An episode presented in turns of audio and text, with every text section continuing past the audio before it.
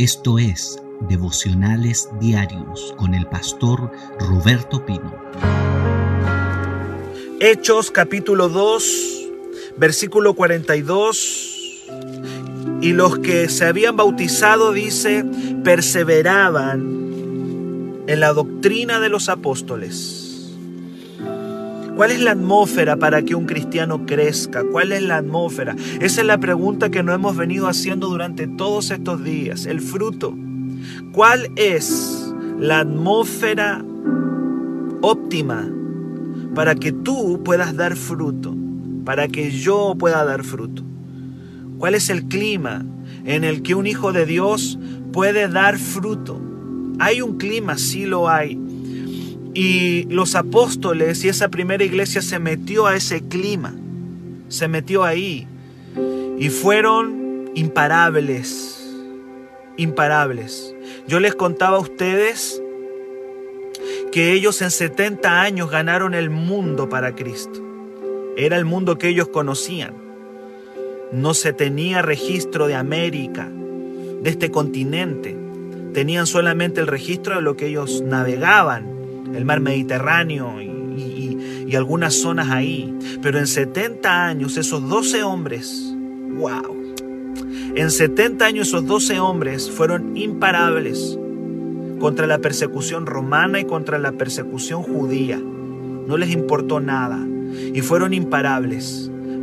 Ahora la pregunta es bajo qué clima crecieron y dieron fruto. A mí me parece que Hechos 2.42 hay una fórmula de avivamiento todas las iglesias que repitan esta fórmula van a tener un avivamiento. Nosotros somos una iglesia que, en, nuestro, en, nuestro lema dice Centro Cristiano de Avivamiento. Por lo tanto, tendríamos que repetir esta fórmula de Hechos capítulo 2, versículo 42. ¿Cuál es el clima? Perseveraban en la doctrina de los apóstoles yo estuve tres días hablándole de las doctrinas de los apóstoles y no es otra cosa más que las enseñanzas de la escritura.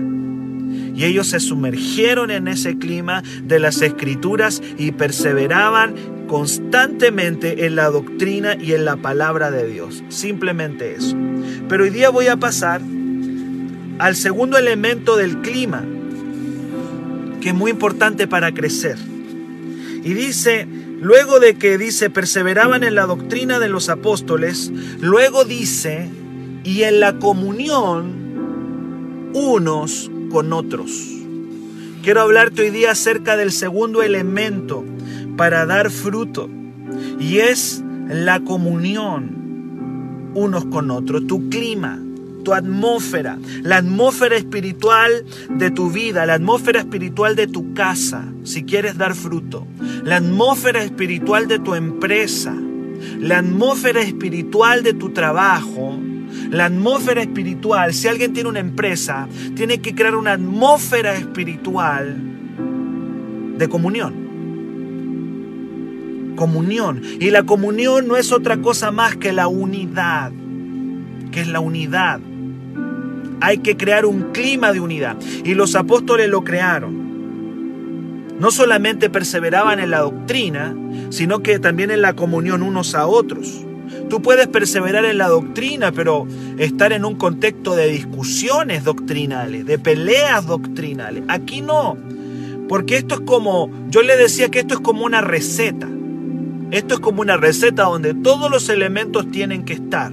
Está la, doctrina, está la enseñanza de la palabra de Dios, pero luego está el segundo elemento, que es la comunión unos con otros. La comunión, la unidad, es un requisito fundamental para el derramamiento del Espíritu Santo. Sin comunión no hay derramar del Espíritu de Dios. Una iglesia puede estar orando, orando, orando, orando, pero si no tienen comunión, no cae el Espíritu Santo, no hay derramamiento. Yo conozco iglesias donde todos están peleados unos con otros y oran por un avivamiento. O sea, ni lo esperes, ni lo esperes, porque eh, el Espíritu Santo no va a descender a un lugar donde no hay comunión. Y en Hechos 1, 14 dice que perseveraban unánimes en oración. Y luego en Hechos 2.1 dice que el día en que el Espíritu Santo descendió estaban unánime. Eso significa que estaban en un mismo espíritu. Eso es unánime. En un clima de comunión. Y en ese clima de comunión, la iglesia crece y desarrolla el fruto. Ahí puede crecer fruto. Si no hay si no hay, como dice ahí Felipe, lazos de familiaridad, si no hay, si no hay armonía, no hay fruto. El fruto del Espíritu y los frutos van a desarrollarse en un clima, en un aire, en una atmósfera de unidad. De unidad. Jesús dijo que un reino dividido no permanece. Marcos 3, 24 al 25. Por eso es que el enemigo va una y otra vez destruir la unidad y la comunión dentro de la iglesia. Porque un reino dividido no permanece, una empresa dividida no va a permanecer, una casa donde los padres están peleados y los hijos están peleados no, no va a permanecer. Mucho menos la iglesia de Cristo no hubiese permanecido si gente no hubiese guardado la unidad ahí. ¿Quieres tener fruto? ¿Quieres que este año sea un 2021 de fruto? Tienes que trabajar con firmeza la unidad. Mantenerte en unidad. El Salmo 133, 1, 2 que en algún momento vimos en este devocional. Dice que la unción y la bendición desciende sobre un lugar que conserva la unidad sobre un lugar que conserve la unidad. Ahí dice, envía Jehová, dice, qué bueno, dice, eh, dice, eh, qué bueno y qué delicioso, dice, es habitar los hermanos juntos, pero no solamente juntos, sino juntos y en armonía. No se trata solamente de que estemos juntos aquí en este devocional, sino que estemos juntos con el elemento armonía. Dice que allí envía Jehová bendición y hay un derramar de bendiciones como el aceite, dice el Salmo 133, porque la unidad, la comunión trae un derramar, el cielo se manifiesta, el cielo se hace presente, el cielo viene a un lugar donde hay unidad. ¿Cuántos me dicen amén esta mañana? ¿Cuántos me dicen amén? Entonces, Dice la Biblia que los apóstoles y esta primera iglesia perseveraban en esta comunión unos con otros. Y créame que la comunión demanda trabajo. Sí, amado, la comunión no viene sola. No, la comunión no se va a dar sola. No creas tú que la comunión va a venir por generación espontánea. no vas a tener unidad si no haces nada. La comunión es algo que se trabaja. Algunos dicen, ¿por qué no hay armonía aquí? Porque nadie coopera. Eh, para que haya unidad en un lugar, tiene que haber trabajo. De hecho, en Efesios capítulo 4, verso 3, dice que la comunión demanda un esfuerzo. Hay gente que dice, no, aquí no hay armonía porque nadie se está esforzando para eso. Efesios 4, Versículo 3 dice, sean solícitos en guardar la unidad del Espíritu en el vínculo de la paz. Solícito. Y esa palabra solícito en otra versión dice, esfuércense por la unidad, trabajen por la unidad. Uy, aquí en mi casa no hay unidad, porque probablemente tú no estés trabajando por la unidad. La unidad demanda un trabajo, demanda un esfuerzo, porque no es fácil, porque la carne no quiere unidad. Para que haya unidad, tiene que haber renuncias, tiene que alguien tiene que alguien renunciar a lo que le gusta, renunciar a lo que quiere, renunciar a su gusto, renunciar a sus ideas por el otro renunciar a sus intereses. La unidad demanda un esfuerzo. Por eso es que, por eso es que en las iglesias cuesta mantener la unidad o en una casa, porque es algo que se cultiva y demanda un trabajo. Y, y, aquí el apóstol Pablo dice, trabajen por la unidad del Espíritu, que es el vínculo de la paz.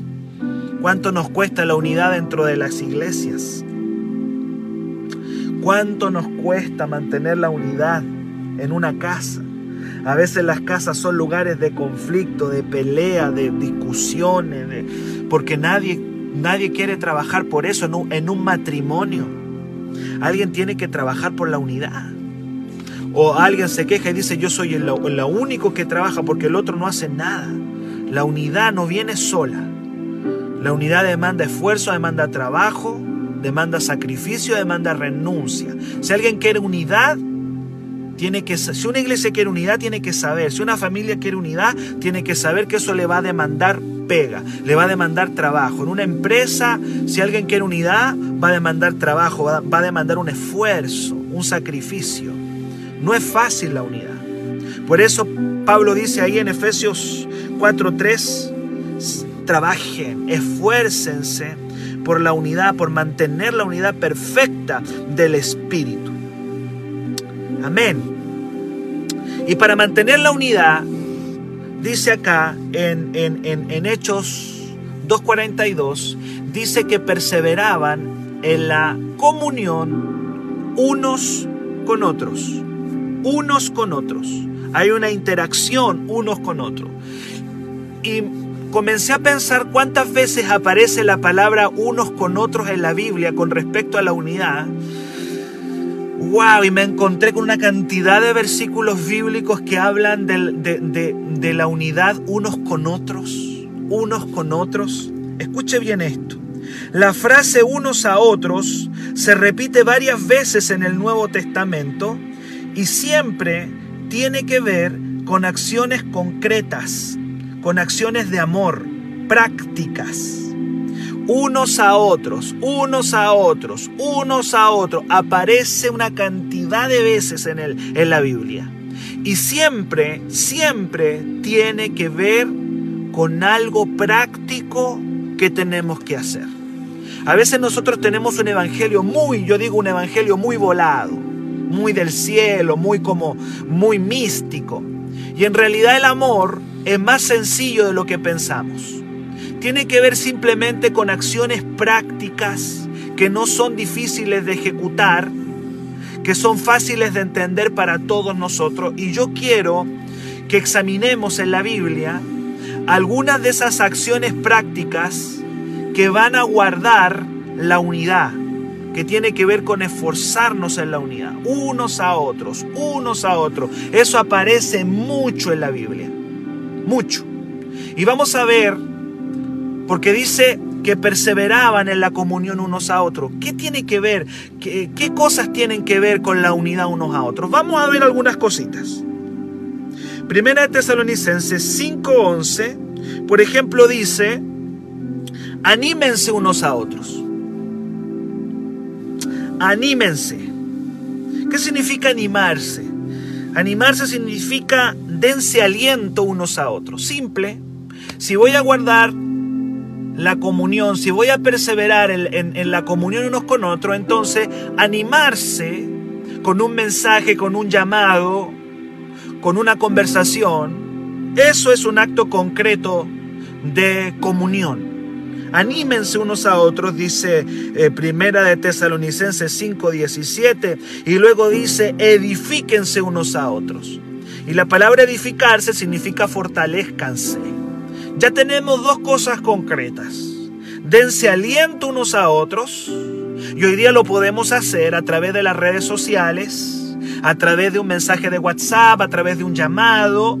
Tú puedes hoy día animar a alguien y edificarse, que tiene que ver con fortalecerse unos con otros. Ya tienes una acción concreta.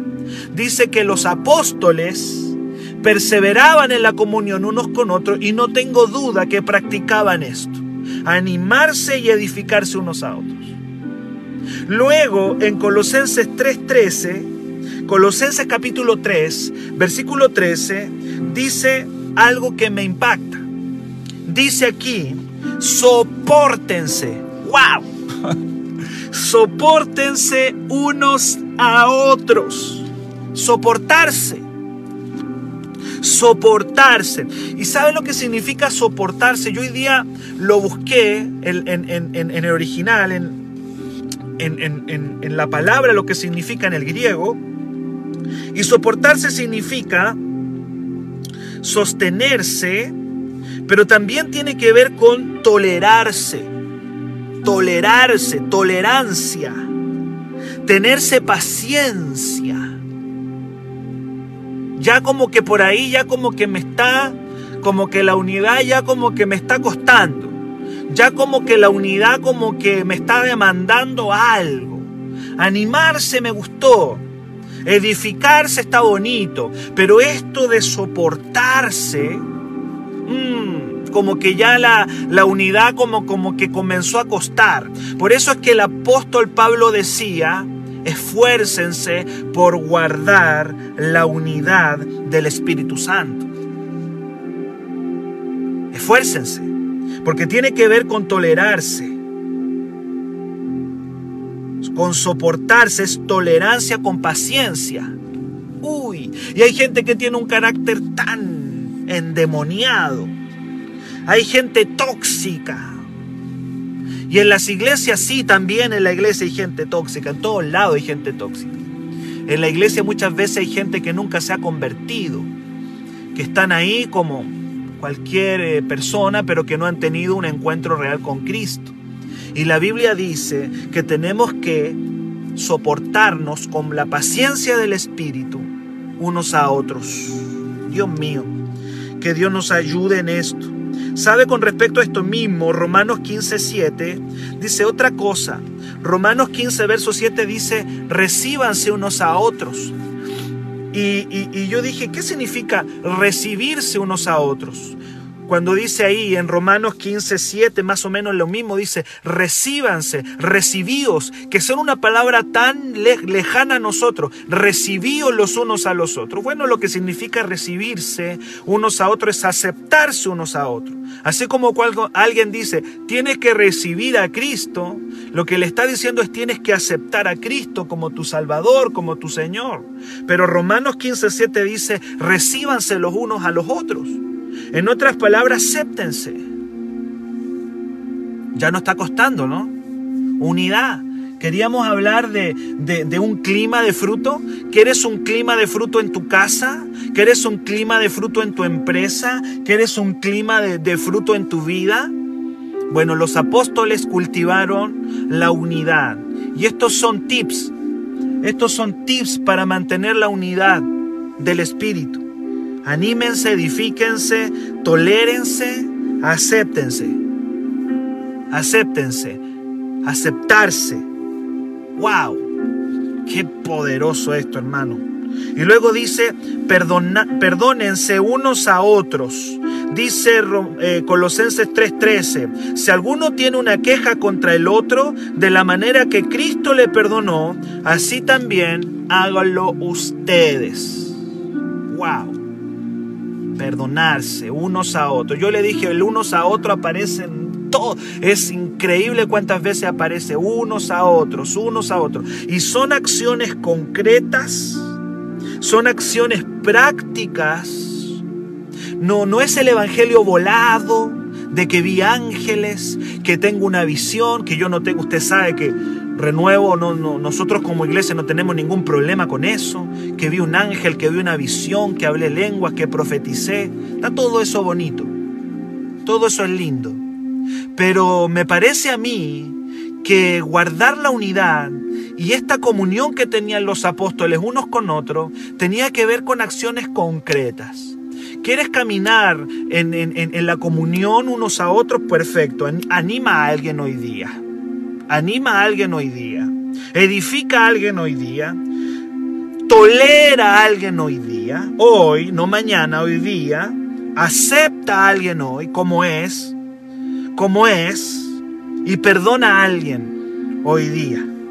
Acciones concretas, prácticas, no es evangelio volado de, de, cosas por ahí arriba, sino algo muy con los pies en la tierra, el Evangelio real, duro, tal cual como es, unos a otros, la comunión. ¿Qué más tiene que ver con la comunión unos con otros? Bueno, Efesios 5:21, nuevamente aparece esta fórmula unos a otros, pero ahora le pone el elemento someterse. Uy, someterse. Dios mío, dice Efesios 5:21, sométanse unos a otros. Si hay gente que le cuesta someterse, ¿Por qué hay tantas personas que le cuesta someterse?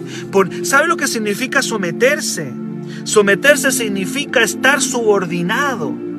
Someterse significa entender que estoy, tengo que estar subordinado y que tengo que obedecer a alguien. Ahora el tema poderoso es que en Efesios 5:21 está introduciendo al matrimonio.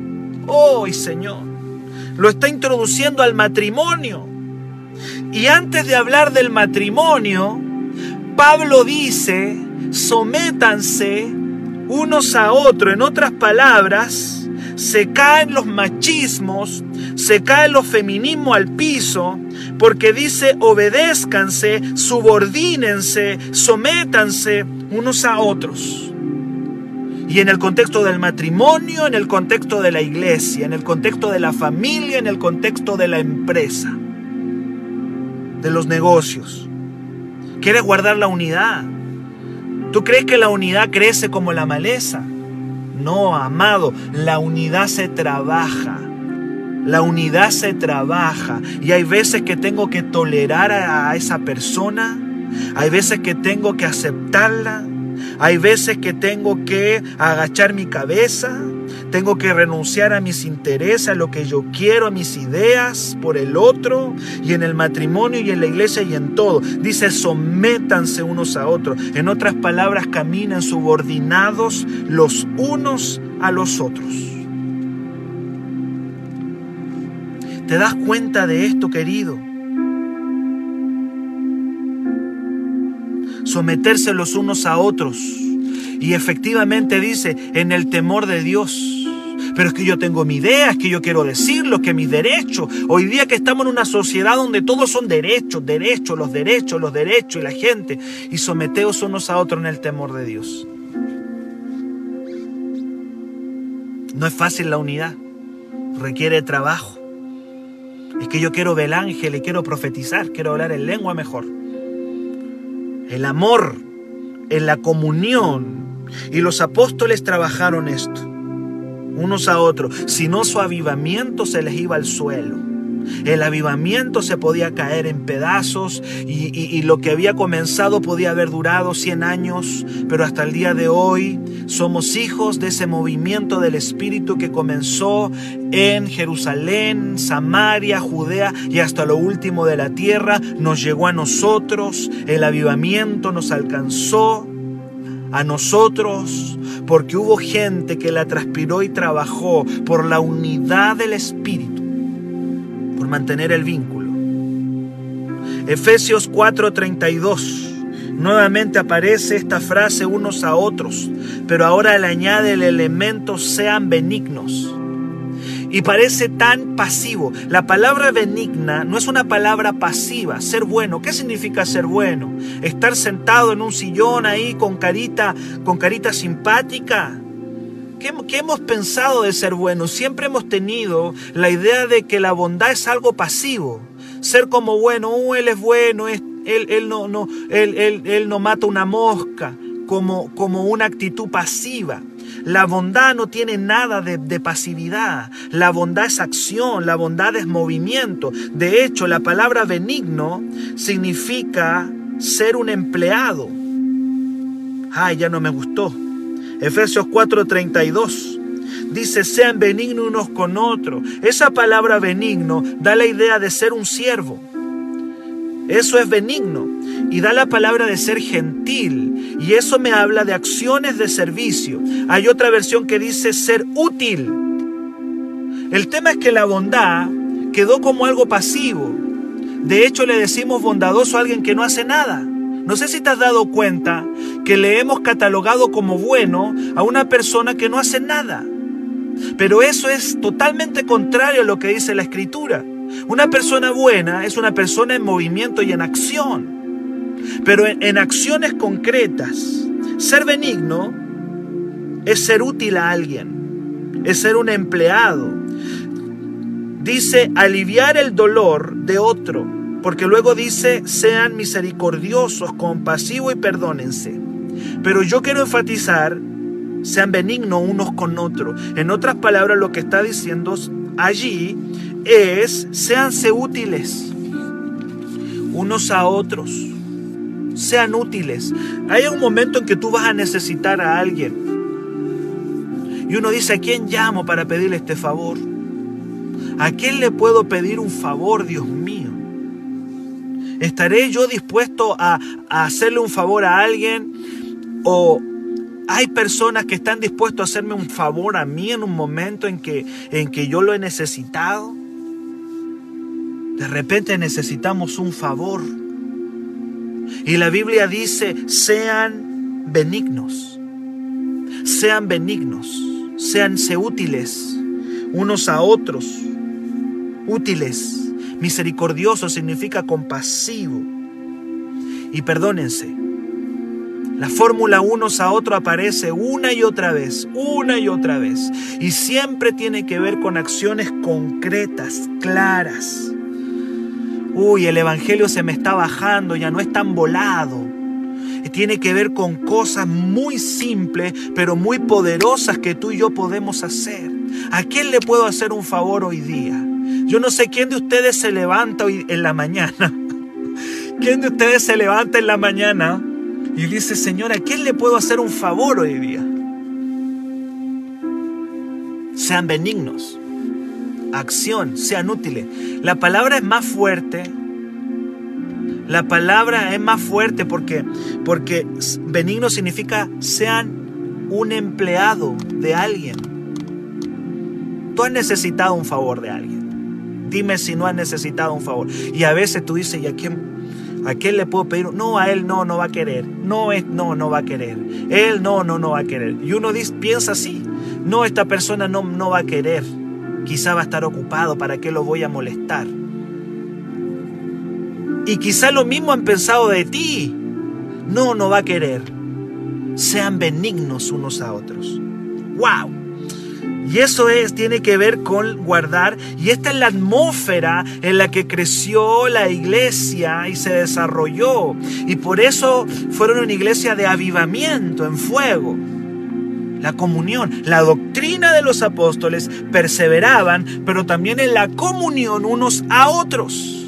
Que Dios nos ayude, la palabra nos tiene que ayudar a cambiar, a ser transformados. Tenemos que obedecerla. Yo le dije ayer, cuando le hablé de la parábola del sembrador, hay gente que no le da el peso a la palabra, no le da la importancia. Hay otros, por eso es que el malo la arrebata.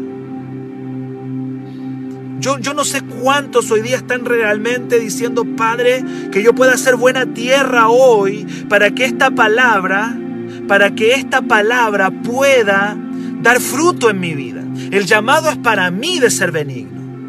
Yo tengo que ser benigno. Luego dice Primera de Pedro 4:9. Primera de Pedro capítulo 4:9 me encantó. Me encantó Primera de Pedro 4:9. Me gustó mucho esto. Dice así: Hospédense unos a otros. Pero le añade algo que me pareció tan interesante. Yo le decía hoy día a Priscila, yo decía, estos hombres de Dios eran tan sabios. Realmente el Espíritu Santo estaba inspirando lo que ellos decían. Porque dice, hospédense unos a otros. ¿Qué es hospedarse unos a otros? Hospedarse significa la amabilidad y atención para recibir a otro en tu casa. Pero ¿sabes algo? Esa amabilidad y esa atención para recibir al otro en tu casa tiene que ser sin murmuraciones. De hecho, Pedro dice, hospédense unos a otros sin murmuraciones. ¿Por qué? Porque una casa se da para todo. Tal cual. Una casa se da para todo. Y en ese hospedaje pueden haber chismes, pueden haber quejas, pueden haber comentarios, Por eso es que Pedro dice, hospédense unos a otros, pero cláusula.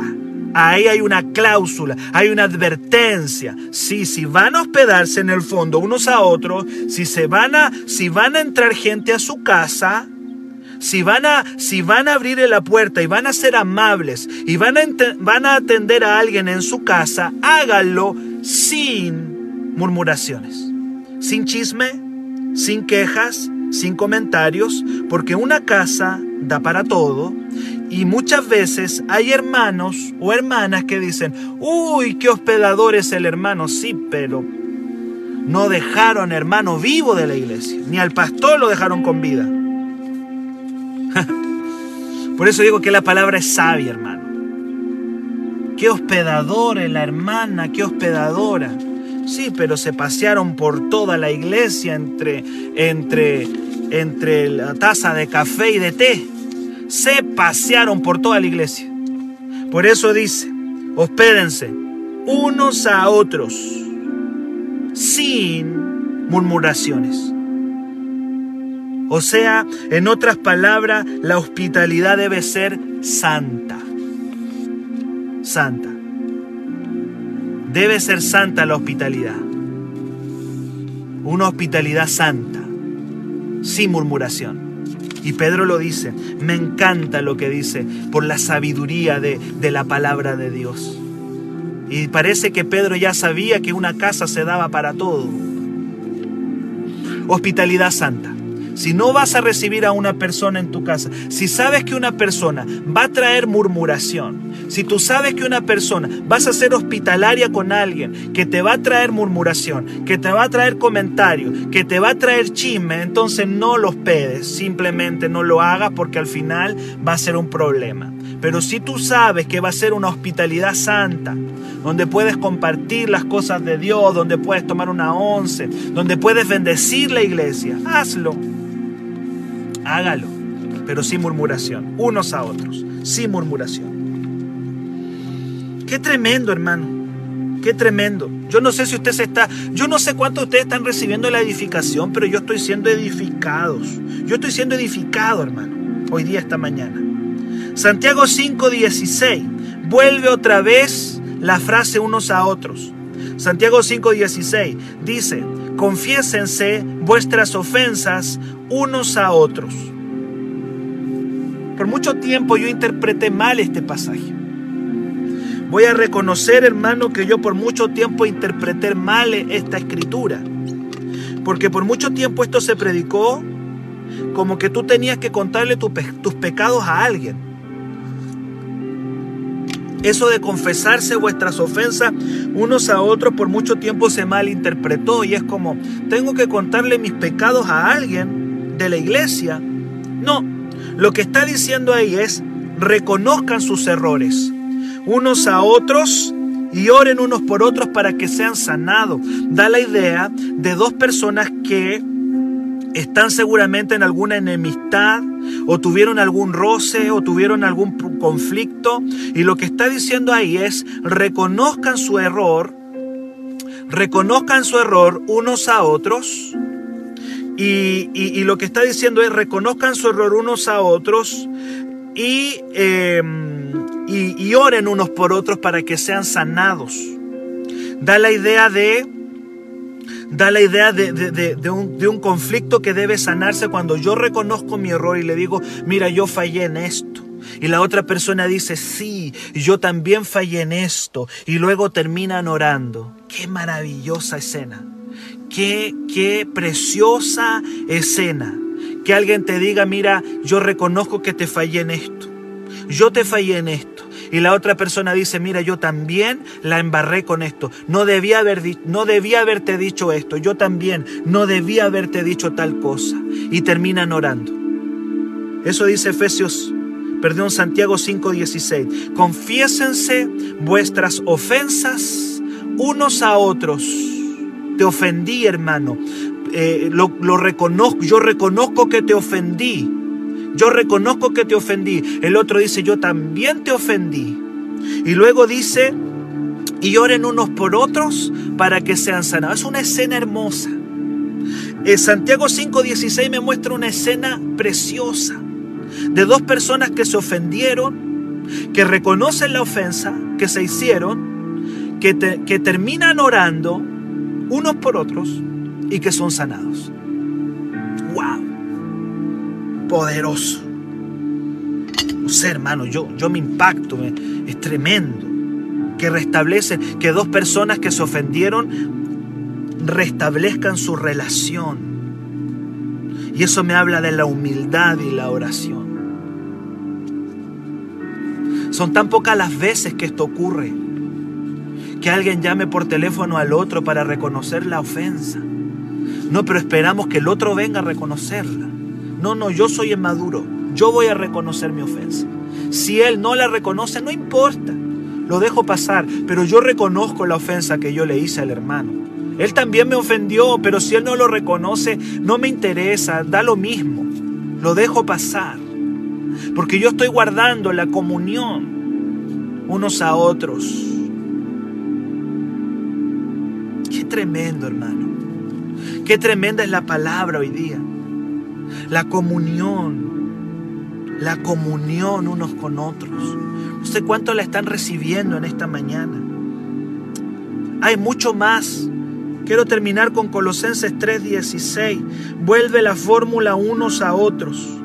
Unos a otros vuelve la fórmula. Dice Colosenses 3:16. Yo le dije que vamos a crecer. Yo le dije que este año tenemos que dar fruto. Y uno de los frutos es la comunión. Colosenses capítulo 3, verso 16.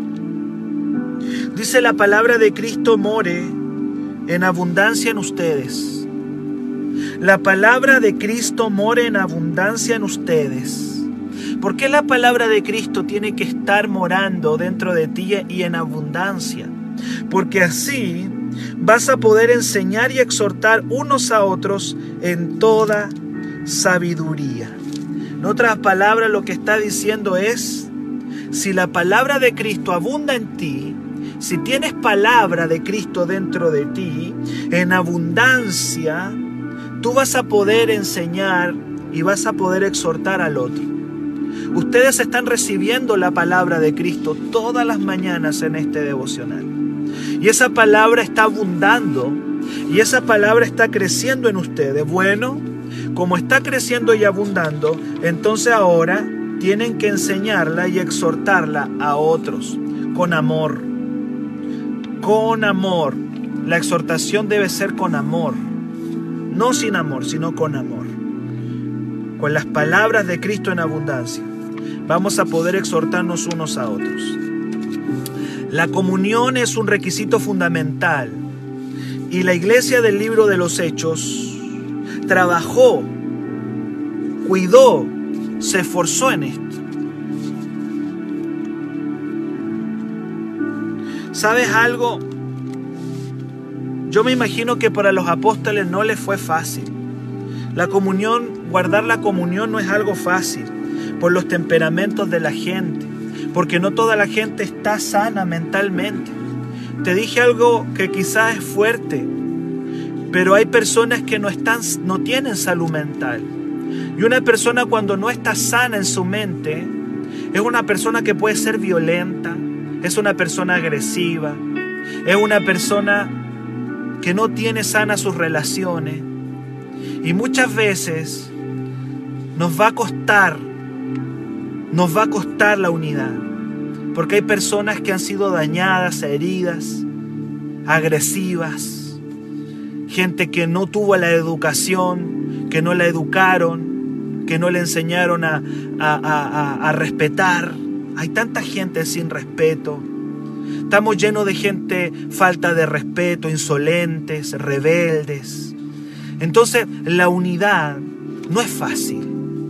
No es algo fácil. Y eso ha habido siempre. Hay gente chismosa, hay gente calumniadora.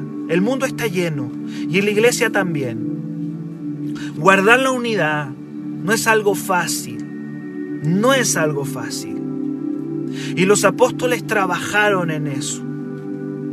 lo trabajaron a través de la comunión con el Espíritu Santo, porque es el Espíritu Santo el que nos va a ayudar a guardar la comunión. Entonces, vuelvo a la raíz de todo lo que he venido enseñando durante todos estos días. ¿Cuál es el clima perfecto para que un hijo, una hija de Dios dé fruto? Tiene que, número uno, perseverar en la doctrina de los apóstoles, en la enseñanza. Si no tienes enseñanza, tú no vas a crecer. Y número dos, tienes que perseverar en la comunión unos con otros. Y eso, eso, eso, eso tiene que ver con un amor. Eso tiene que ver con amor en cosas concretas. Tiene que ver con un amor en cosas concretas como la que yo te he venido hablando. Animarse, edificarse, ser tolerante, aceptarse, someterse, ser benignos, hospedarnos sin murmuración, reconocer los errores que hemos cometido a otro y enseñarnos y exhortarnos a otro. Yo no sé si mañana vamos a continuar con la comunión unos con otros, no lo sé. Solo sé que estamos hablando del clima. Y este clima de unidad, no solo en la iglesia, si tú tienes una empresa, si tú tienes un negocio, si tú tienes una empresa, tienes que mantener la unidad para que la empresa llegue adelante. Y tienes que guardar la comunión la unidad dentro de la empresa. En la familia es lo mismo. ¿Quiere que tu familia dé fruto este año? Guarda la comunión. Protégela, persevera, mantente firme en la comunión unos a otros. Para mayor información, escríbenos al WhatsApp más 569 733 19817